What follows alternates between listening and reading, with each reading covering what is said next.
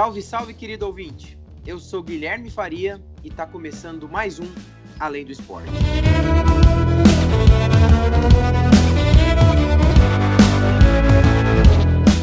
Hoje comigo, time quase completo, temos a companhia do Felipe Santana. Fala, Felipe, tudo bem? Fala, Gui, tudo jóia com você? Vamos fazer esse primeiro programa aqui da semana, bastante assunto, os jogos da rodada e ainda mais os da Libertadores, Copa do Brasil, não falta assunto.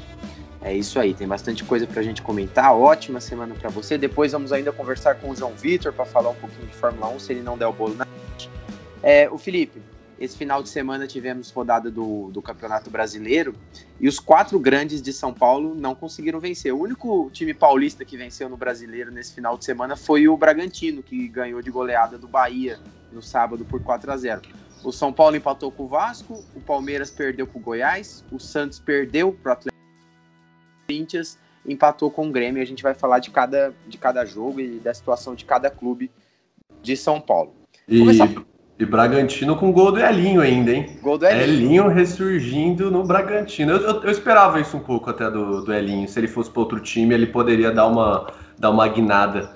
E às é o que está acontecendo. Precisa, né? Às vezes precisa disso, né? O jogador é muito novo, bom, bom jogar no Bragantino, né? Não tem muita pressão assim de torcedor. O Bragantino tá fazendo um campeonato ali meio que brigando contra o rebaixamento, né? Agora está em 12 lugar.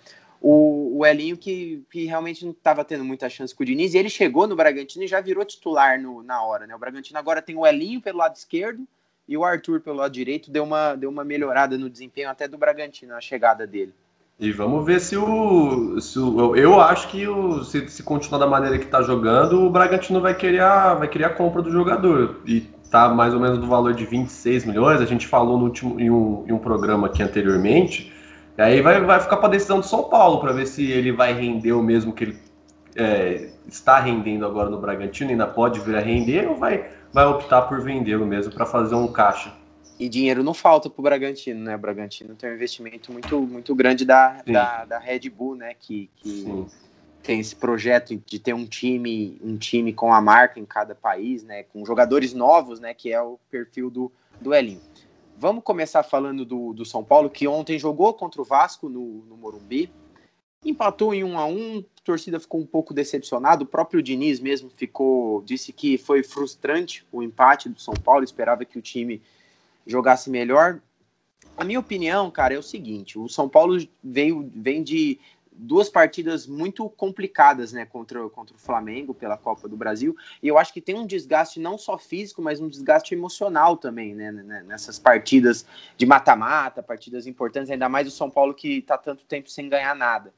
E aí eu acho que é completamente normal é, é um resultado adverso logo, logo na sequência, como foi o caso do Vasco ontem. O Diniz não gostou do desempenho do time. Eu achei, assistindo o jogo que o São Paulo não jogou mal, não. Eu achei que o São Paulo jogou bem. É, quando sofreu o gol do Vasco, estava jogando melhor, já que o Vasco. O Vasco, numa escapada, conseguiu abrir o placar com o cano. E depois São Paulo pressionou bastante, conseguiu empatar com o gol do Luciano numa bobeira da, da, da defesa do Vasco. Mas eu, eu achei que o São Paulo criou, merecia ter vencido. Eu queria que você desse um, um pitaco aí que você achou do jogo do São Paulo de ontem. O São Paulo que tem três jogos a menos, né? O time é o time que menos perdeu no Campeonato Brasileiro, só duas derrotas até agora. O que, que você achou da partida de ontem?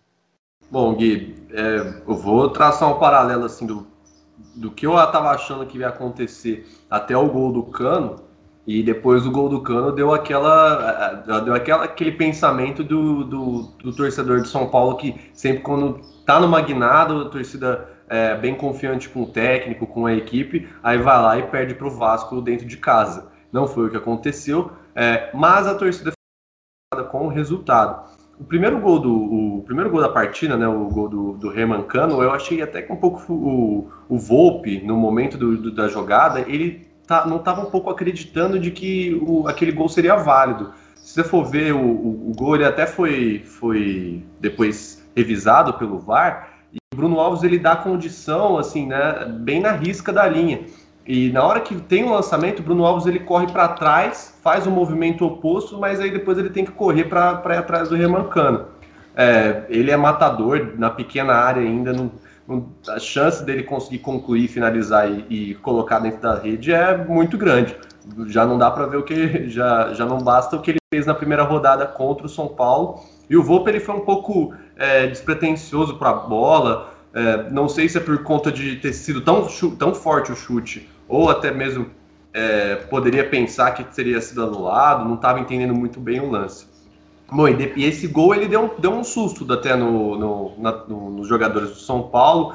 Depois desse gol, no primeiro tempo, o São Paulo atacou bastante, conseguiu um gol do Luciano, que a, a bola ela veio praticamente resvalando do, da zaga do Vasco, que ele é, conseguiu é, colocar o corpo dele para colocar a bola bem, no, bem, bem forte e do lado do, do gol. E depois do segundo tempo foi assim, o, o, o Vasco ele veio com a, com a intenção de não perder e o São Paulo foi um Deus nos acuda para conseguir no final é, atingir o seu resultado, que era a vitória. É, muitos consideram que foram dois pontos perdidos, mas a gente também tem que levar em consideração que um campeonato de pontos corridos, é, seja para uma equipe que está lutando contra o rebaixamento, para a equipe que está na, na ponta da tabela, esses, é, é, essas, esses, essas partidas vão chegar a acontecer, de acabar não conseguindo ter o melhor resultado sendo o favorito dentro de casa não, não pode criar todo esse clima de, de desesperança no, no, no, no, no time de São Paulo, até mesmo porque a equipe tem três jogos ainda para finalizar a primeira rodada, o primeiro turno do Campeonato Brasileiro. Mas eu faço uma crítica aqui ao, ao Fernando Diniz com relação às substituições. Na minha opinião, quando ele tira, né, ele, ele tirou o Juan Fran, colocou o Tietchan na lateral direita, também é, no finzinho do jogo é, trocou o, o, tirou o Brenner e colocou o Trellis, o Igor Gomes e o e tirou o Igor Gomes e colocou o Hernanes e depois, desse, depois dessas duas substituições eu perdi um pouco a esperança no São Paulo conseguir, virar o placar, porque o, a, a, a, as jogadas do São Paulo os, tanto o Brenner quanto o Luciano, eles vêm muito do meio, eles voltam muito para conseguir fazer uma construção de jogada e trazer o ataque junto com eles. O Trellis não tem essa qualidade, o passe do Trellis é muito, assim, ele, ele é um pouco estabanado com a bola, ele pode vir a trazer um perigo para a equipe adversária dentro da área, usando o, o, o, tamanho que ele tem para conseguir fazer uma jogada de cabeça. Mas, assim, para o que o São Paulo treina, para o, o, modelo de jogo que o Diniz implementa, você colocar o Trellis, tu substituir o Trellis pelo Brenner, e eu acho que até poderia ter faz, feito igual ele já fez em outras situações que não, não chegou a dar muito certo, de colocar quatro, cinco atacantes no final da partida, mas ele tirou o Brenner e o Luciano no momento que assim o São Paulo ainda precisava construir, ainda tinha a oportunidade de poder virar o placar e depois desse, dessas duas substituições, praticamente matou o jogo. É, coloco aqui também o. Só para fechar minha, o meu raciocínio com relação a essa partida, foi uma ótima partida do, do zagueiro central do Jadson do Vasco. O, o técnico português, ele, o, o Silva, o Silva Pinto. Sapinto. Silva Sapinto, ele, ele entrou com um esquema bem defensivo, com três zagueiros, com o Ricardo Graça, com o Jadson e com o Miranda. O Jadson ele conseguiu toda, todas as bolas é, alçadas na área. É, o Jadson conseguiu se dar muito bem e prevaleceu diante da, do ataque do São Paulo. E também o, o, o Lucão, Lucão né? né? Também o Lucão. O Lucão é, Lucão é goleiro de seleção brasileira sub-17 é, Boa revelação do Vasco. Hein? Sim, bom, bom, bom jogador, bom, bom, bom goleiro. É, espero que possa render vários, muitos frutos, tanto para o Vasco quanto para a seleção brasileira. Jogou muito bem ontem. Foi até considerado pela, é, o craque do jogo né, pela, pela Globo e merecido, muito merecido. É, o, o Lucão jogou ontem porque o Fernando Miguel titular tá com Covid-19, né? Mas aí mostra que o mostra que o, que o Vasco tem, tem, tem um bom um futuro bom goleiro aí pela frente, né? Goleiro ainda novo, não sei se tem 19 ou 20 anos, mas é, é bem novo mesmo. O São Paulo, que, o que serve de alerta para o São Paulo é que assim, o São Paulo tem três jogos a menos, né? Vai, vai, vai pagar esses três jogos agora até até chegar às semifinais da Copa do Brasil, que são no dia 23 e 30 de, de dezembro. E esses jogos, esses três jogos, são com times que estão na parte de baixo da tabela, né? Não na parte de baixo rebaixamento, eu digo, da décima colocação para baixo. São jogos contra o Goiás, que é o Lanterna, contra o Ceará, que é o jogo dessa quarta-feira já, às, às, 7, às 7 e 15 da noite, jogo, jogo da 16 rodada, e contra o Botafogo do Rio. E o São Paulo ontem empatou com o Vasco, que está em 16 na tabela. Tem que tomar cuidado para não perder muito ponto contra esses times aí que, que brigam na parte da tabela, né? Porque o São Paulo, quando joga com os times da parte de cima, consegue bons resultados. Empatou com o Inter lá em Porto Alegre, Aquele jogo com o Atlético Mineiro eu não vou nem citar, porque foi um jogo que São Paulo foi prejudicado pelo gol anulado do Luciano, ganhou do Flamengo, então São Paulo ganhou do Fluminense. Na parte de cima da tabela, o São Paulo consegue bons resultados contra times de cima. E no jogo dessa quarta-feira, o São Paulo tem o desfalque do Brenner, né? O Brenner é o artilheiro do time na temporada, com 17 gols, e ele tomou o terceiro cartão amarelo contra o Vasco. Aí eu queria te fazer uma pergunta. O Fernando Diniz tem quatro opções para colocar, para substituir o, o Brenner. Tem o Pablo, o Vitor Bueno, o Trellis e o Carneiro. Eu iria de Pablo. E você? É, eu, eu, eu manteria o mesmo esquema e colocaria o Pablo. Poderia, e eu poderia até, assim, sendo que o São Paulo ainda tem, tem um mês para o jogo da, da semifinal, esse mês o, o, o Grêmio, adversário do São Paulo na Copa do Brasil, vai, vai disputar a partida na Libertadores, as partidas da Libertadores, mas da mesma forma o São Paulo vai é, vai estar tá bem, é, bem cheio por conta dessas três partidas é, atrasadas. E assim, pode não, não começar entrando, mas eu acho que o, o, o Diniz ele podia dar mais oportunidades para o Rodrigo Nestor. São Paulo tem um, um, uma equipe é, muito boa, porém ela é limitada com relação até ao número de jogadores. Então, assim, poder utilizar certas peças para que não, não tenha um desgaste tão grande, mas considerando também que o brasileiro é uma prioridade para a temporada, mas também poderia tentar é, usar mais esse jogador. E eu também, na minha opinião, poderia tentar usar mais o Igor Vinícius, é, por, tanto por conta do Juan Fran, por conta da idade e tudo mais, mas é, utilizar o Igor Vinícius um pouco mais avançado, porque ele tem muitas características de um, um, um ala mais ofensivas do que defensivas até, e o Tietchan ele vem fazendo um bom papel na lateral direita, é, tanto, é, até defensivamente nesse é, numa qualidade defensiva melhor do que a do Igor Vinícius. Então, é, só coloco assim esses ingredientes essas possibilidades que o, que o Diniz ele poderia utilizar, levando em consideração um elenco muito limitado é, de o, o, número de jogadores que, o, que o, o plantel, né, que a gente costuma falar do São Paulo até o final da temporada, porque você imagina jogadores igual Daniel Alves, é,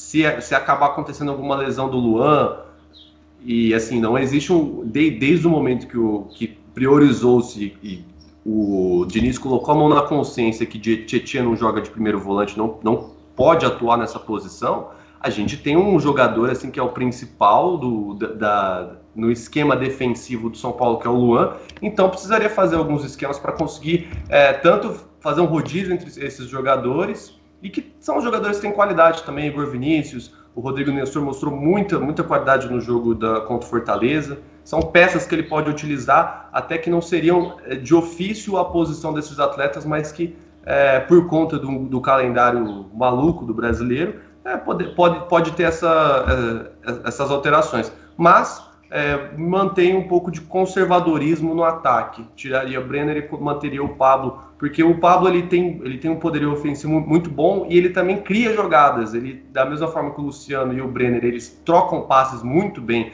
do meio para trás o Pablo também faz essa função muito bem, muito bem feita. É, os, é, reforçando, né, o São Paulo joga quarta-feira, 7h15, lá em Fortaleza contra o Ceará. São Paulo, que além de ter de ser o time que menos perdeu no campeonato, só duas derrotas, São Paulo tem o melhor aproveitamento, aproveitamento de 64,9% e tem a melhor defesa com 18 gols sofridos. É lógico, tem três, gol, tem três jogos a menos.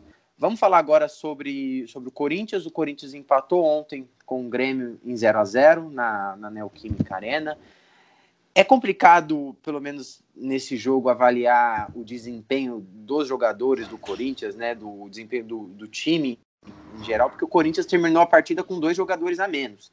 E aí muda tudo que você trabalha na semana quando você tem um jogador expulso no primeiro tempo que foi o caso do Marlon, já muda completamente o, a maneira com que você vai jogar, ainda mais com o Grêmio, que é um time melhor do que o Corinthians. O que eu vi de positivo nesse no jogo de ontem, eu achei que o Luan jogou melhor.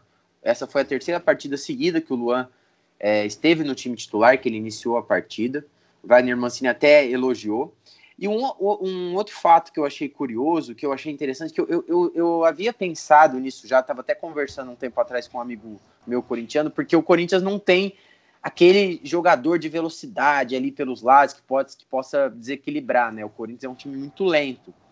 E o, uma alteração que o Mancini fez né, no jogo de ontem, ele tirou o Jonathan Cafu, que é um, que é um ponta, né, jogador de lado de campo, e colocou o Lucas Piton, deixando dois laterais esquerdos, o Fábio Santos na lateral mesmo, e o Lucas Piton jogando como um meia mesmo. E o Lucas Piton é um lateral que tem muita qualidade. Ele, o, o, problema do Lucas Piton é na parte defensiva mesmo. Eu achei legal essa dobradinha que ele fez. Queria saber sobre, sobre essas do, é, esses dois assuntos. Primeiro, o Luan. Que você achou da, da atuação do Luan? Você acha que o Luan consegue voltar a jogar bem? Não sei se igual 2017, mas será que ele consegue voltar a desempenhar um bom futebol e dessa, dessa alternativa que o, que o Mancini que o Mancini teve ontem de colocar o Lucas Piton jogando como um meia mesmo, deixando o Fábio Santos na lateral. É, que o, o Wagner Mancini ele tem vários problemas para conseguir resolver nesse time do Corinthians. O, e assim, quando a gente fala do, da equipe do Corinthians, não dá para a gente também desconsiderar todo o, a trajetória que vem sendo construída desde o começo dessa temporada, né?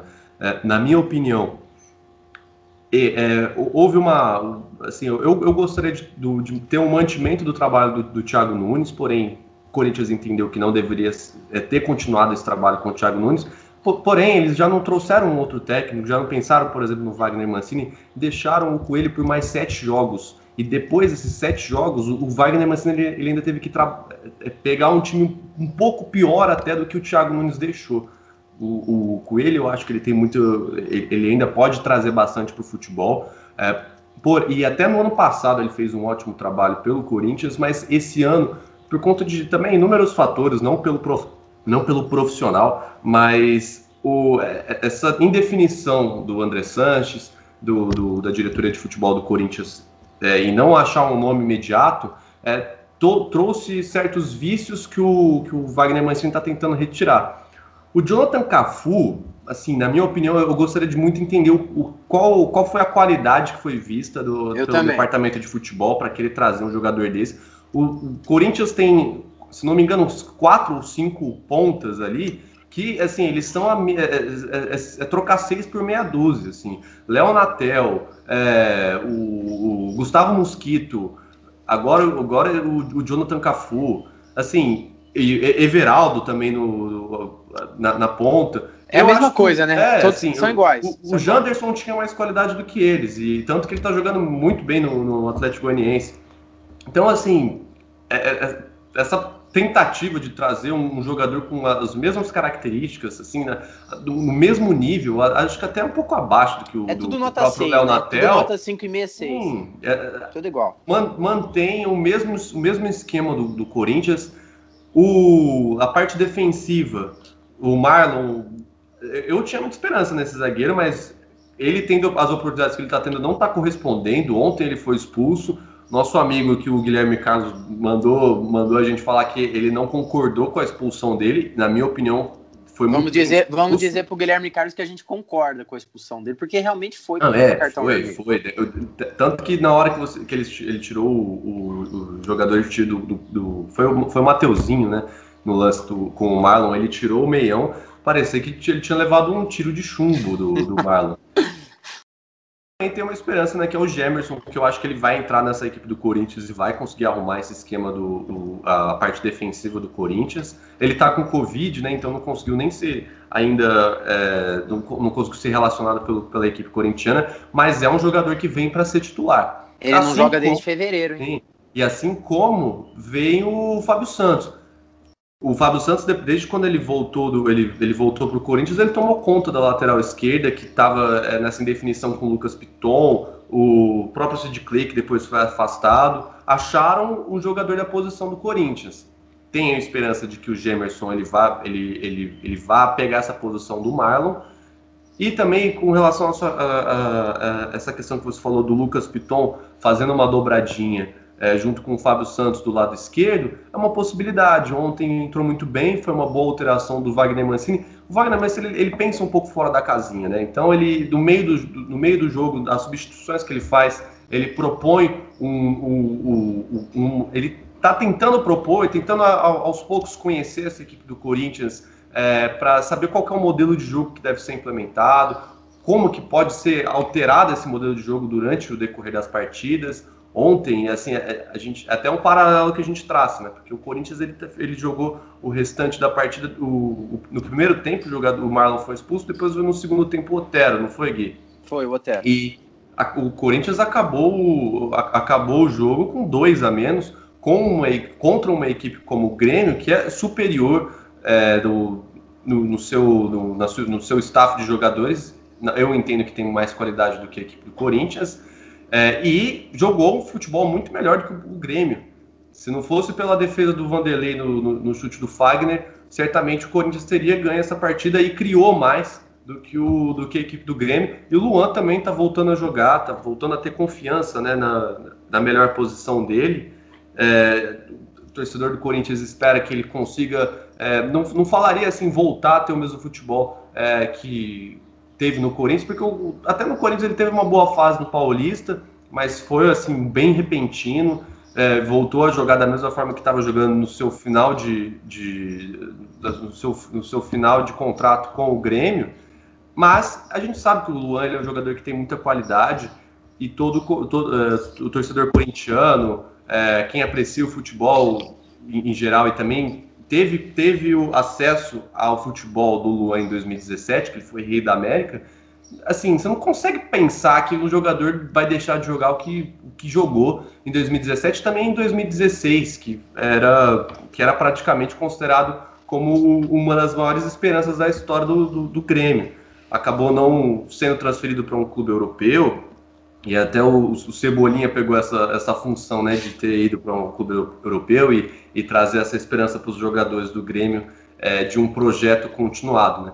Mas eu acho que ele, ele pode sim oferecer mais do que estava oferecendo. Ontem foi uma partida que ele realmente soube é, se sobressair nessa posição. E também tem aquele, aquele, aquele temperinho a mais de você jogar contra o seu ex-clube, né? Também que não dá para a gente desconsiderar. É lógico, tem isso, tem isso também. O Corinthians ele joga na quarta-feira fora de casa com Curitiba pelo Campeonato Brasileiro. É a rodada vai começar no meio dessa semana, né, para os times que não, que não disputam a, a, Libertadores, né, caso do Corinthians, a 23 terceira rodada. E é um confronto meio que direto, né, contra o rebaixamento, porque o, o campeonato do Corinthians é contra o rebaixamento, a gente não pode negar isso. Por mais que o Corinthians hoje esteja na 13 terceira colocação, tem 26 pontos na 13ª colocação. O Curitiba, que é o adversário de quarta, está em 18º com 20 pontos. Então são seis pontos que separam Corinthians e Curitiba. É, a tabela, assim, se você olha a classificação, se você não prestar atenção nos números ali, acaba a gente acaba se enganando um pouco porque o campeonato está muito equilibrado, né? A diferença dos times ali que estão fora da zona de rebaixamento para os que estão dentro é muito pequena. E isso acaba enganando um pouco. Corinthians que não tomou gol ontem, pelo menos, né? Fazia. vinha sofrendo muitos gols o Corinthians, né? Não tem. Tomou 29 gols nesse, nesse do primeiro turno para cá do Campeonato Brasileiro, a defesa bem, bem tem sido bem vazada. E eu gosto, sabe, Felipe, do estilo do, do Wagner Mancini. Eu acho que o Wagner Mancini é um cara, ele é criativo, ele consegue ele consegue tirar um pouco mais dos jogadores mais do que eles do que, do que se espera ali, sabe? Ele, ele muda o cara de posição. Eu lembro que quando o ano passado, quando ele estava no São Paulo, ele colocou o Hudson de lateral direito e deu uma melhorada ali na defesa. Ele que ele que lançou Igor Gomes, Anthony, Anthony não, ele lançou Igor Gomes e Luan pro time profissional do São Paulo no passado. Então é um cara que eu acho que eu acho eu acho inteligente. Espero que o Corinthians independente de quem vencer a eleição, né, que é agora no, no final de novembro, espero que, se, que mantenha o trabalho do Wagner Mancini para o ano que vem, para que ele, que ele participe da montagem do elenco, porque se mudar técnico de novo, aí você volta a estaca zero, e aí reinicia um trabalho, então espero que quem ganhar, quem for eleito presidente do Corinthians consiga manter o trabalho dele. Você tem mais alguma coisa para falar de Corinthians? Não, é, você tocou num ponto legal dessa questão da, das eleições que vão ter na maioria dos clubes do, do futebol brasileiro e que a gente está tendo a continuidade de um campeonato é, que para a gente é inédito, né? A gente fazer uma temporada é, um, um, pouco parecida até com a europeia, mas tanto do Corinthians, é, que, o São Paulo, o, o, Santos, que vai ter eleição também no, no, nesse, fim de, nesse fim de ano, eles têm que entender um pouco, assim, que por mais que. Eu vou dar o exemplo até do São Paulo, que está passando por uma, uma, uma, uma fase, espero que esteja continue nessa fase até o final do, até o final do ano, mas que até os próprios presidentes que forem eleitos, não só do São Paulo, quanto do Corinthians, é, do Santos, que eles deem continuidade a um projeto que foi iniciado com uma outra eleição, com, é, com outra, uma outra presidência, mas que o, o, o, futebol tem que ser a prioridade. Então, que eles, se eles têm, têm intenções de alterar, é, fazer certas mudanças dentro do departamento de futebol. Eu vou dar até, por exemplo, o exemplo do, da questão do São Paulo. O Raí, junto com o Leco, mais até o Leco do que o Raí, né? O Raí não, não, não esteve em todas as durante todo o período de, de presidência do Leco, mas o Raí ele foi, ele é muito questionado durante o seu, o seu trabalho frente ao São Paulo. Porém, dependente de quem chegar no, na, na, presidência do São Paulo, seja a oposição, seja a situação, que mantenha o cargo do, do Raí, do, dos outros funcionários do São Paulo, até a conclusão dessa temporada, porque ela vem sendo, eh, vem colhendo muitos frutos, melhores até do que nas temporadas anteriores. É, e eu espero também que isso aconteça com o Corinthians, que está no meio de uma. Eh, assim, são nove jogos que o, que o Wagner Mancini pegou até o, uh, desde a sua primeira partida, sua primeira partida como técnico do Corinthians. Então, assim, espero que essa não, não exista influência política dentro do departamento de futebol, dentro dos treinadores. E esse ponto do Corinthians, da gente falar aqui que ele luta contra o rebaixamento, eu ainda acho que o Corinthians não tem um futebol para conseguir lutar na, até para uma pré-Libertadores, é, mas eu amenizo, por, pelo menos até, até o momento, o discurso de que o Corinthians vai cair. Pode ser que, assim, claro, a prioridade tem que ser lutar para lutar para não cair. Mas a, a cada rodada, tem e essa é uma interpretação né? que eu, a, a, interpretação que eu tô tendo é que, assim, pelo menos os três, o Goiás, o Botafogo, o Curitiba, Goiás ganhou esse jogo contra o Palmeiras, daqui a pouco a gente vai falar, mas eu acho que eles vão daqui para frente ficar numa situação cada vez mais delicada, que a gente vai ver que é, no meio, da, no meio desse, desse segundo turno vão ter várias equipes brigando por uma é, é, é para se livrar de uma vaga contra o rebaixamento. Então, assim, tem times. O, o Corinthians tem um elenco, assim, é, tá, desde o começo do campeonato demonstrou um futebol que era para rebaixamento. Hoje em dia eu já nem sei tanto, mas igual o esporte está numa uma queda absurda. Vasco também, no jogo de ontem, é, se mostrou superior dentro dos, do, da, na questão defensiva, mas tem que ficar assim o Corinthians não vai, provavelmente não vai cair, mas não é por conta dos seus próprios méritos, não, mas é pelo demérito de outros times também. É, o Corinthians que vai perder uma posição na tabela hoje, né? O, é, sim. O Esporte e Atlético Goianiense se enfrentam. O Esporte tem 25 pontos e o Atlético Goianiense tem 24. A não ser que esse jogo empate, né? Se empatar o Esporte iguala o número de pontos do Corinthians com um jogo a menos. O, o Corinthians deve perder posição se, se tiver um vencedor, né? Então já vai cair uma posição na tabela. Então, para a gente ficar de olho mesmo. Mas eu acho que também, contra rebaixamento, acho que o Corinthians não briga tanto assim para não cair, porque tem time pior. Tem muito time pior do que o Corinthians, se não brigaria assim.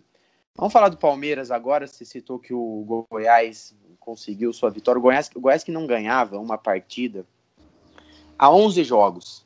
E aí, no, no sábado à noite, jogou contra o Palmeiras. O, o Goiás conseguiu o gol no finalzinho do jogo, aos 47 do segundo tempo, um golaço, inclusive, do, do Miguel. Palmeiras que foi jogar essa partida com 21 desfalques entre jogadores com Covid, que é a maior parte, e jogadores machucados, lesionados, caso do Felipe Melo, que não joga mais esse ano. Teve o Mike expulso ainda no, no primeiro tempo e acabou sendo derrotado, né? Com, com muitos desfalques, como, como eu disse.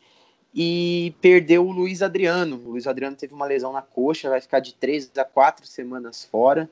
E o Palmeiras, que nessa quarta-feira, 7h15 da noite, joga contra o Delfim, lá no, no Equador e na cidade de Manta, no Equador. O Delfim, que foi o pior classificado para as oitavas de final da Libertadores, estava no grupo do Santos, foi o pior segundo colocado, né? O Palmeiras foi, teve a melhor campanha. Eu acho que o Palmeiras por méritos, né, teve a melhor campanha na, na primeira fase, vai pegar o, o, time fraco. O Delfim é um time bem fraquinho lá, lá, no, lá no Equador, mas tem bastante, tem, tem, vai ter bastante desfalques, né? Só vai viajar amanhã à tarde, na terça-feira à tarde, porque ainda quer fazer os exames nos jogadores para ver quem consegue retornar ao time. Dos que já já estão à disposição, que vão poder jogar na quarta-feira, o Luan, o Gabriel Menino, o Danilo, o Silva voltam para o time. Em contrapartida, tem, a, tem a, a lesão do Luiz Adriano, que nem vai viajar o Equador. E o Palmeiras, que, na minha opinião, quero saber a sua, tem grandes chances de conseguir um mesmo jogando no Equador na quarta-feira, até porque não tem torcida, adversário, e o Palmeiras tem mais time do que o Delfim. É, é eu, eu ia até falar que repetir a máxima, né, de que o Palmeiras ele tem muita sorte nos seus sorteios, mas o, o, na Libertadores é mais por mérito, né? De você pega, é. se você foi o melhor, o melhor classificado, você pega o pior. Lembro até do, do, do se não me engano, foi o ano de 2013 que São Paulo na mesma mesma fase, no mesmo grupo do Atlético Mineiro foi o pior colocado, o pior classificado e pegou o do mesmo grupo que era o Atlético Mineiro que foi o melhor classificado. É. Mas de qualquer forma, é, teve uma certa sorte por conta da própria tabela, que o, o próprio grupo, da fase de grupos que o Palmeiras foi sorteado e entrou, e isso traz, trouxe até um pouco de vantagem para o Palmeiras em relação às demais equipes. É, mas assim, eu, eu, eu, acho que o Palmeiras ele é favorito para conseguir passar pelo, pelo Delfim. O Delfim é o time que jogou contra o Santos na fase de grupos, né? É. O, eu, eu, lembro até do no último jogo do Delfim, se não me engano, eles pegaram um time, um clube equatoriano. Qual foi o clube que eles pegaram no último da fase de grupos? Que depois foi uma festa, porque eles no final eles conseguiram ter o resultado. É, e assim, para eles já é uma baita de uma vitória entrar na fase de, do, nas oitavas de final da Libertadores. É o, é, assim, o, o clube do, Delfim não é um clube que tem muita tradição na, do, no, na América do Sul. Provavelmente foi o melhor resultado da história do Delfim conseguir chegar às oitavas de final da Libertadores e por isso eles já, já estão comemorando muito esse, esse acesso né, ao, aos, às oitavas de final da Libertadores e o privilégio de conseguir jogar contra o Palmeiras nessa partida das oitavas de final. E em contrapartida, o Palmeiras, independente dos desfalques, tem que fazer o, o, o que, é, o, o, que é o mais provável e impor. Delfim pegou o Olímpia, o Felipe. Pegou o Olímpia, né? O Olímpia do, Paraguai, do Paraguai. Sim. É. O Olímpia, que é um clube de muito mais tradição, já foi, já foi campeão da Libertadores, sim, ficou sim. em foi vice-campeão em 2013 quando o Atlético foi campeão da, da Libertadores. É então, assim, conseguiram o, o, já uma, um baita do resultado que foi retirar o Olímpia da, da do, das oitavas de final. E agora, assim, provavelmente vai, vai, vai ser eliminado pelo Palmeiras. E eu tô, assim, só dando um, um, um pitaco bem é, bem raso pelo que eu vejo do, do, do, da diferença entre os dois clubes, que é obrigação do Palmeiras passar para a quarta de final, até mesmo por conta do, de, de ter sido favorável a ele ser o primeiro colocado é, geral né, da Libertadores. É, o Palmeiras, eu também acho que o Palmeiras, Palmeiras dos times aqui brasileiros é, o, é, é um dos que tem o confronto, um, o jogo mais fácil, entre aspas, né? A gente sabe que tudo pode acontecer na Libertadores, mas o Palmeiras tem, uma, tem, tem grandes chances de se classificar para as quartas de final.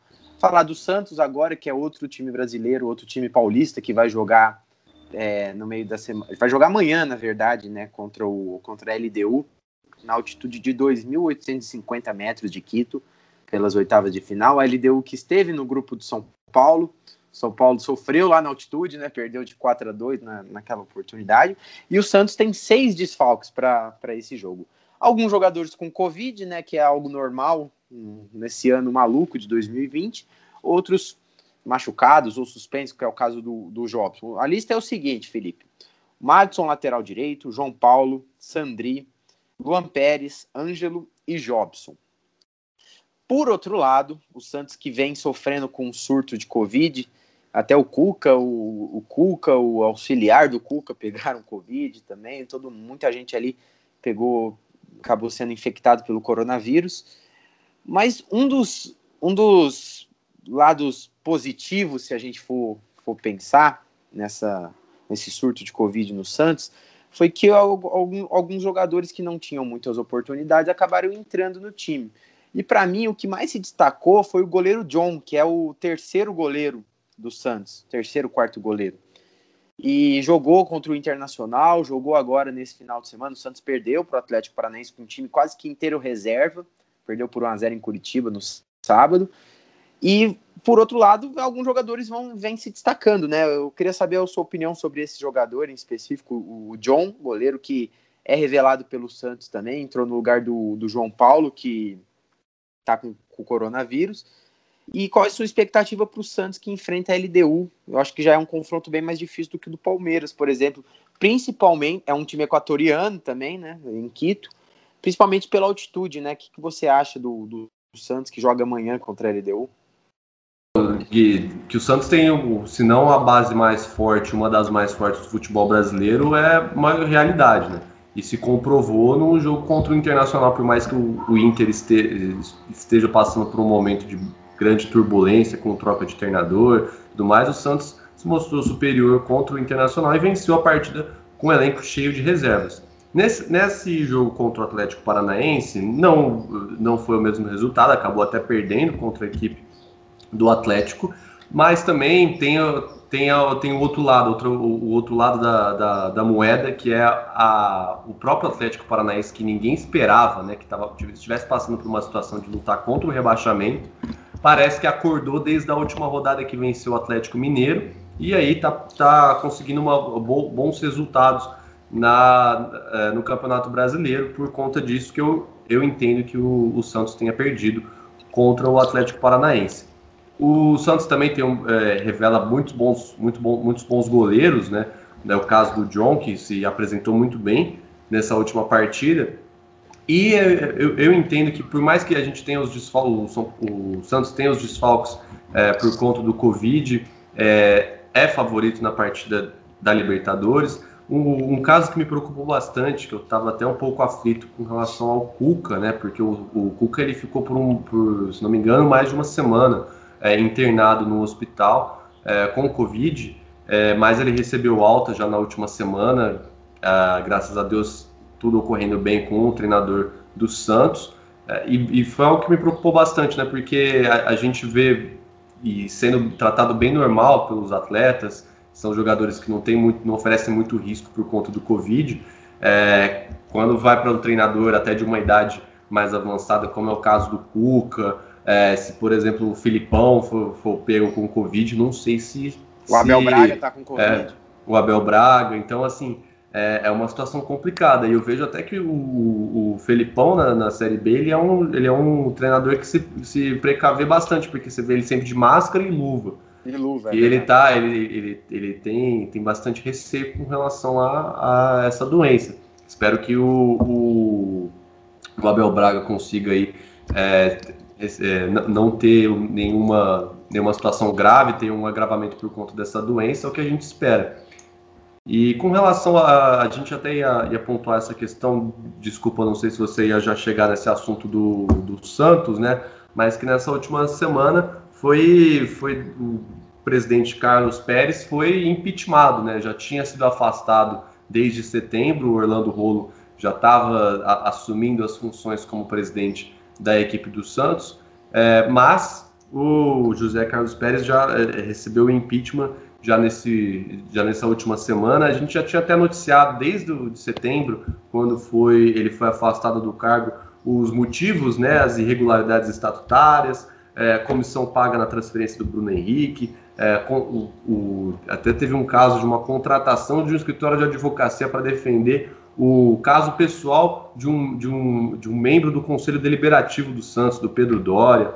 Que então, absurdo, hein? É, assim, e o que eu achei muito curioso, né, que até não é de praxe disso acontecer, é que o, ele foi impeachmentado cerca de um mês antes do término do mandato dele. Então, é claro que o e confio bastante né, na, na governança da equipe do Santos. Não não estou querendo é, dizer nada com relação a, a esse impeachment ter, ter trazido, ter tido influências políticas. Pode ser que tenha tido, mas não, não vou me embasar nessa, nessa, nessa conclusão para dizer que é, ele foi impeachmentado por, em razão de outros candidatos. Mas, pelo que eu vi, estão se candidatando quatro chapas do Santos, é, são, uh, uh, não vou falar aventureiros no sentido pejorativo, mas são pessoas que é, não estiveram nesse último mandato do mandato do, do tanto do Modesto quanto do Carlos Pérez. Então, é, são quatro chapas é, que trazem novas, novas ideias, com novos nomes dentro do, do, da presidência do Santos. E espero que o para o que pro para a chapa que foi eleita que não tenha os mesmos, não siga os mesmos exemplos dados pelo José Carlos Pérez e que o Santos consiga se estruturar internamente, né? Porque fora de campo a gente sempre vê que o, o Santos acaba conseguindo se virar, mas internamente acaba a gente sempre acaba falando de escândalos, de questão de corrupção, má gestão, falta de pagamento de salário dos funcionários e atletas, que o novo presidente do Santos é, consiga é, o que a gente chega a falar que é, é, arrumar a casa, né, do Santos que já há um bom tempo não não consegue é, se, se organizar. O, o Santos, do, dentro da, até mesmo da, da, do mandato do, do, José Carlos Pérez, conseguiu uma negociação muito boa, que conseguiu transferir o, o, o próprio Rodrigo, que trouxe muito dinheiro para o Santos. Mas isso, assim, no mesmo dia que chegou, foi embora, por conta de tantas dívidas que, que o Santos mantém. E, assim, a, o, esse ano também vai ficar muito manchado com relação ao atraso do pagamento de salários dos jogadores do Santos e também por conta das punições da FIFA que atrapalharam bastante o, o decorrer da temporada do Santos. Ó, é, eu, acho, eu acho que o Santos tem um, tem um confronto bem complicado viu, com o LDU, principalmente nesse jogo da ida por conta da, da altitude mesmo, né? É, continuando falando em, em, Libertadores, antes de eu chamar a participação do João Vitor, que entra já já, queria fazer o. Queria falar sobre os outros brasileiros que, que, que vão jogar nessa, nessa, nessas oitavas de final. É, a gente está com pouco tempo, então vamos falar rapidinho. Terça-feira, nove e meia da noite, tem Racing e Flamengo. Qual que é o favorito para você? Eu, assim, para você falar na partida ou para ou para se classificar? Para se classificar. Ah, os 180 minutos. Ah, assim, esse primeiro jogo do, do Racing contra o Flamengo. Racing está uma... em crise, hein? É, vai ser uma boa experiência para o Rogério Ceni para ele conhecer melhor a equipe do, do, do Flamengo.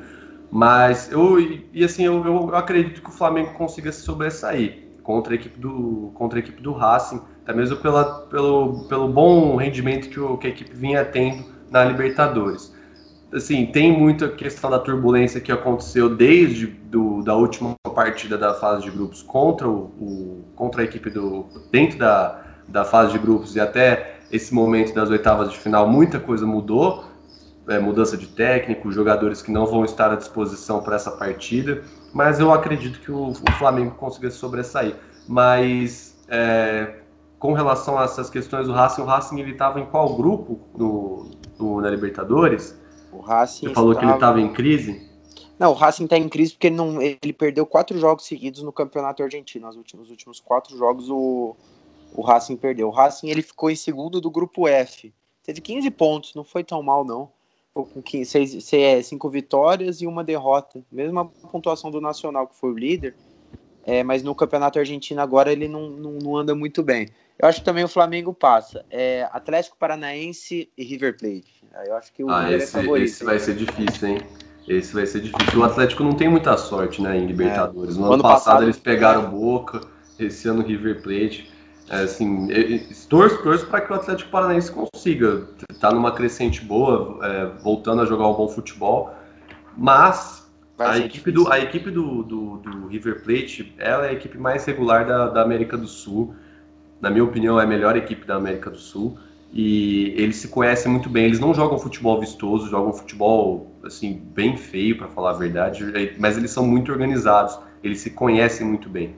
Então, e eles têm mais, eh, assim, se desse a camisa do, da Argentina para a equipe do River, eu acho que eles sobressai, se sobressairiam mais, melhor do que a seleção argentina.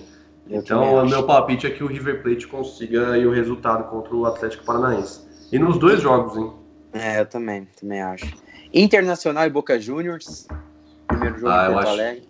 Ah, eu acho que, assim, em geral, o, o, o, o Internacional tá numa uma fase péssima, né? Desde quando o, o Kudê saiu do interna, da, da, equipe do Internacional, o, o Abel Braga ele só conseguiu a vitória contra o América Mineiro, que depois foi. Eles perderam nos pênaltis. O Inter perdeu ontem e o Abel tá com. É, perdeu contra, contra o Fluminense. Nem então, assim, na minha opinião, o Boca Juniors é bem favorito nessa, nessa partida contra o, contra o Inter. E Guarani do Paraguai e Grêmio? Olha, o, o Guarani surpreendeu bastante no, contra o Corinthians, né? O Guarani estava no grupo do Palmeiras, não estava, se não me engano? Tava, tava, fiquei Ele, segundo. É, e fez boa, bons jogos contra, o, contra a equipe do Palmeiras na fase de grupos. Eu acho que vai ser um jogo bem, bem páreo.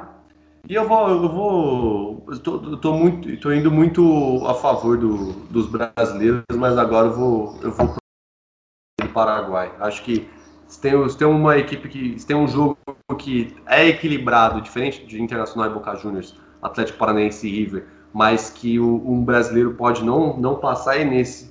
Eu vou apostar que seria minha zebra desse, dessa rodada do, eu acho que Eu acho que o Grêmio que o Grêmio passa, hein? Eu, acho que o Grêmio é favorito contra. Só por isso o Grêmio não vai passar, mano. É, eu também. Porque semana Agora passada é, na Copa do Brasil eu fui mal demais, hein? Que que é isso?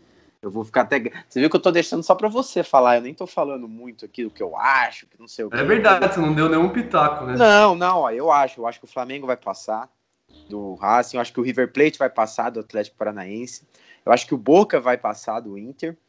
E eu acho que o Grêmio passa. Eu acho só o Atlético Paranaense não passa. Eu acho que o Santos passa do da LDU e o Palmeiras também passa em, em cima do, do Delfim. Acho que o único brasileiro que não, que não vai passar é o Atlético. Vamos ver se todos não vão passar e só o Atlético passa. É bem minha cara acontecer essas coisas, né? E, e, o que eu tô achando, que eu achei muito curioso, né, assim, quando a gente vê esses confrontos, né, do, dos clubes brasileiros quando vão enfrentar é, os clubes da Argentina, é, dos outros países também, é que a gente tinha um pensamento até de que o, o, o, futebol brasileiro estaria em eh, estaria numa situação mais privilegiada por ter sido o primeiro a voltar às partidas do tanto em âmbito nacional, estadual, mas não, isso não vem se concretizando, né? São Paulo no jogo contra o Lanús, o Lanús jogou muita bola lá, na, lá em Buenos Aires, em Avejaneda, é, e, e em outras situações também o, essa, essa questão eu acho que até é um, é um ponto a ser a, a, gente também tentar esclarecer de que se, não, não, não, tem, não tem tanta vantagem assim você tá jogando desde há, há, mais tempo com os outros clubes, tanto por questão de, de dessa diferença que a gente tem de, do, das cidades, né, que tem uh, que isso altera bastante o resultado da partida, o rendimento dos jogadores, a altitude das, das cidades, mas também essa questão de os jogadores eles estão treinando, eles às vezes eles até estão mais embalados a voltar a jogar porque é vai ser a primeira partida desde o retorno deles. Então isso vem sendo um ponto bem é, que se contradiz nessa questão, né, dos brasileiros estarem em mais vantagem por conta de começarem os jogos antes do, do, das equipes do, do, do, restante da América do Sul. Ah, e time, e time sul-americano, né, principalmente argentino, uruguaio, em em fase, nessas fases de mata-mata, de, de, Libertadores, Sul-Americana, esses times crescem muito, né? Não dá nem para tirar como base a primeira fase que eles fazem, porque né, o bicho pega mesmo quando eles estão na, nas oitavas, nas quartas de final, então não dá para a gente esperar que o brasileiro, só porque ele voltou antes a, a, disputar partidas oficiais, que é favorito. Porque o São Paulo. O Lanús não, não jogava oito meses, aí jogou com o São Paulo e ganhou do São Paulo. É, São Paulo. E jogou tem... muito bem. Exatamente, não tem nada a ver. Vamos falar. o homem aí. É, ele chegou agora. Vamos conversar com ele. João Vitor, tudo bem, meu querido? Tudo bom com vocês? Tudo certo ou não? Tudo certo. Eu tô curioso tá para saber, eu não sei nem quando foi a última vez que você participou do podcast. É, Faz tempo, queria... hein? Então, queria que você falasse um pouco para a gente sobre a, sobre a Fórmula 1. Eu sei que você vai falar do Hamilton hoje, né? É, cara, vamos dizer assim, o, o, a Fórmula 1 ultimamente está meio calma, nada de muito expressivo acontecendo dentro das pistas, né? A Mercedes vem se consolidando aí cada vez mais como é, já se consolidou como a campeã do, dos construtores, do Mundial de Construtores, há duas corridas atrás. É, e nessa última corrida aí, Lewis Hamilton é, se consagrou como campeão mundial mais uma vez, pela sétima vez, igualando ao grande é, Michael Schumacher. É, inclusive, rendeu a ele o convite de ser intitulado como cavaleiro é, do, do Reino Unido, né? Então, temos aí o Lewis Hamilton, vai a partir de agora ser um knight, um cavaleiro, que é um posto muito é, muito especial aí, né, cara? Não é para qualquer um. Havia uma então, discussão né, vem... muito grande né, em relação a isso. Se, se é, ele deveria acho... ou não. Sim, com certeza. O, o, o Hamilton sempre é bastante, é, bastante barulhento, não necessariamente de um jeito negativo, em relação a coisas que não são corridas. É, né? ele vem se posicionando cada vez mais no movimento de, de vidas negras importam e, e contra o racismo, e eu, eu particularmente acho isso é, fantástico. Eu acho que eu acho que o fato dele, além dele ser o único piloto negro da Fórmula 1 é, e se posicionar como da maneira com que ele se posiciona, eu acho fantástico, porque ele não é só um piloto de Fórmula 1, né? Ele é o piloto de Fórmula 1. Ele é o maior piloto de Fórmula 1. Ele é o cara que mais tem títulos, que mais tem vitórias, que mais tem pole positions. Acho que o único recorde que não é dele é de números de corridas, mas isso eu não tenho dúvida que ele vai chegar um dia, que hoje é um posto que é do Kimi Raikkonen, que antigamente já foi do, Rubinho Barrichello, com o maior número de GPs que ele começou. Então, eu acho que ele ser o melhor do mundo num esporte que é tão não vou falar racista, mas é um esporte que você não vê pessoas negras. Ele é o único. Ele se posicionar dessa maneira, eu acho muito legal, eu acho muito bonito. Tem gente que acha que não deve envolver política, não deve se envolver com o esporte. Eu, particularmente, acho fantástico, porque ele usa a voz que ele tem e o poder que ele tem em cima da mídia é, para colocar um assunto que precisa ser discutido em pauta. Porque, de novo, ele não é o cara que está correndo com com Alfa Romeo lá no fim do grid. Ele é o cara que é sete vezes campeão mundial, que ninguém consegue ganhar dele. Então, eu acho isso fantástico. É, outra coisa aí que vem acontecendo que também não tem muito a ver com, é, com corridas em si, né? É uma coisa que é extra grid, mas que eu achei talvez até engraçado se não fosse triste. O Max Verstappen em 2006, quando ele foi promovido à equipe da Red Bull, ele tirou o carro do Dani Kvyat, que hoje está na equipe da, da AlphaTauri, antiga Toro Rosso, certo? Então, o Max Verstappen tirou o trabalho, roubou o lugar do Dani Kvyat. E, ultimamente, é, o Dani Kvyat terminou com sua, então, namorada, Kelly Piquet, que é neta, perdão, filha do Nelson Piquet, certo? E agora temos que Max Verstappen está namorando a Kelly Piquet. Então o cara foi lá, roubou o trabalho do Kvyat. Além de tudo, é um fura-olho, né? Além de tudo, é um talarico. É um talarico. Foi lá e roubou a mina do cara. Então, eu achei bem engraçado isso daí, cara. E estão falando aí, eu, puta, eu pensei, eu falei, cara, se eu fosse o Dani Kvyat, na última corrida do ano, eu ia enfiar meu carro no meio do carro do Max Verstappen. Né? Verstappen deve estar chegando em casa, na casa da ex-casa do Dani Kvyat, o cachorro dele deve vir lá fazer carinho e tudo mais. Então, o cara acabou com a vida do Kvyat, é, vem fazendo boas corridas aí. A última corrida na Turquia foi uma, foi uma corrida bem, bem difícil, né, cara? Era uma corrida que tinha sido recentemente reasfaltada, estava muito escorregadia, choveu no dia por incrível que pareça, não teve safety car, é, mas foi uma corrida muito interessante. O Hamilton largou de, de sexto lugar, é, foi buscar, foi uma corrida bem dinâmica. A gente teve momentos que a gente achava que a Ferrari podia ganhar, a gente podia achava que a, é, é, a Red Bull podia ganhar, que a Mercedes Rosa Racing Point também podia ganhar. Então, assim, foi uma corrida que foi surpreendendo bastante, né? Mas, mais uma vez, merecidamente, Lewis Hamilton foi lá e mostrou pra gente por que ele é sete vezes campeão mundial, é, com pneu, pneus intermediários, que são pneus quase de chuva, né? Que tem as, é, os risquinhos, ele conseguiu gastar o pneu tanto que passou do ponto dele ficar ruim que ele ficou liso e virou um slick. Então a galera tava zoando aí na internet que ele criou uma categoria nova de pneus e conseguiu ganhar a corrida, se consagrou como sétimo campeão, sete vezes campeão é, mundial. Parabéns a ele, que está ouvindo aqui nosso podcast, Luiz. Com certeza, com certeza. então é isso. E essa semana agora, final de semana, temos a corrida do Bahrein. No começo do ano eh, tinham, existiam rumores de que seria usado o circuito externo, né? Que ele é, ele é mais curto, mas pelo, pelo visto aí vai ser o circuito normal do Bahrein, penúltima corrida do ano. É, agora a mais última uma é questão. onde, João? A última é onde? Cara, geralmente é em Singapura, né? Sim.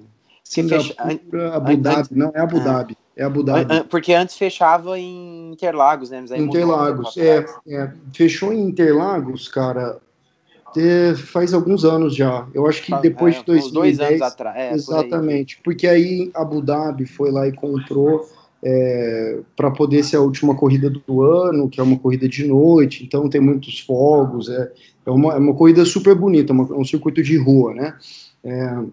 E ano que vem já foi confirmado que, graças a Deus, vamos ter o GP de Interlagos. E outra coisa que é interessante também é que a Globo agora voltou a negociar os direitos de transmissão da Fórmula 1 para o ano que vem. Graças a Deus, porque se passa Fórmula 1 na SBT, imagina a propaganda da Jequiti no meio da corrida. Ia ser um negócio. Caralho.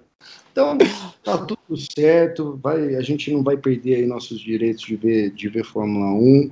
Seria muito triste se a gente não tivesse oportunidade de ter uma última corrida narrada pelo Galvão Bueno, que sempre, sempre é muito emocionante. Apesar de ser um pouco chato, é muito emocionante. É um Então é ícone, isso. né? Fórmula 1 e É Galvão ícone, Bueno é um estão ícone. sempre atreladas, né? Sempre atrelados, não tem como. Tem o Everaldo Marques aí que tá vindo, tá vindo forte, a comunidade gosta bastante dele. Eu, particularmente, não tenho uma opinião formada em relação a isso. Para mim é Galvão Bueno e o resto tudo meio, meio parecido ali. Não errando o nome dos é- pilotos, tá tudo ótimo. Fala aí.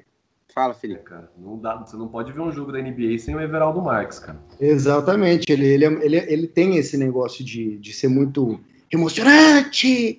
Tanto que ele falou na a última corrida que ele narrou, o Lewis Hamilton ganhou, e ele falou, ele, ele falou alguma coisa do tipo assim, ele é um monstro, ou, ou é, ignorância. É ridículo. Você é ridículo, você é ridículo. Foi isso que ele falou. Você é ridículo, Lewis Hamilton. E tipo assim, óbvio que quem estava assistindo a corrida entendeu.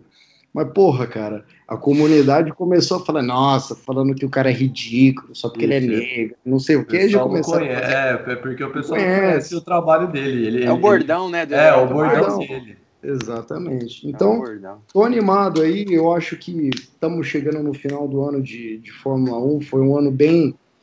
Nada inesperado, a a Mercedes sempre correndo na frente, mas a gente teve corridas bem emblemáticas, com pódios inesperados e campeões inesperados também. Eu acho que no, no próximo podcast, depois da última corrida, dá pra gente, dá pra, vou fazer uma recapitula, recapitulação aí das corridas e o que, que aconteceu de interessante no ano, porque teve muita coisa legal e emocionante que aconteceu na, na categoria. Vamos até te dar um espaço maior para você fazer essa, essa retrospectiva de 2020, viu, João? Vai obrigado. ser muito bacana obrigado e eu por espero vir que vocês participem comigo. Muito obrigado, é sempre um prazer. Desculpa a ausência aí nos últimos tempos, é que algumas coisas me aconteceram, mas agora eu tô de volta. Muito corrida, a gente imagina. Felipe, obrigado pela participação hoje também. Valeu, Gui. Valeu, Holtz. Grande abraço. Pra, na próxima, espero contar com vocês também. Valeu. Obrigado, gente. Um abraço. Mandar um abraço também para o nosso apresentador barra editor Guilherme Carlos, que, não, que nos abandonou. Uma ótima semana para todo mundo e a gente se vê no próximo episódio do, do Além do Esporte. Valeu, pessoal. Um abraço e até mais.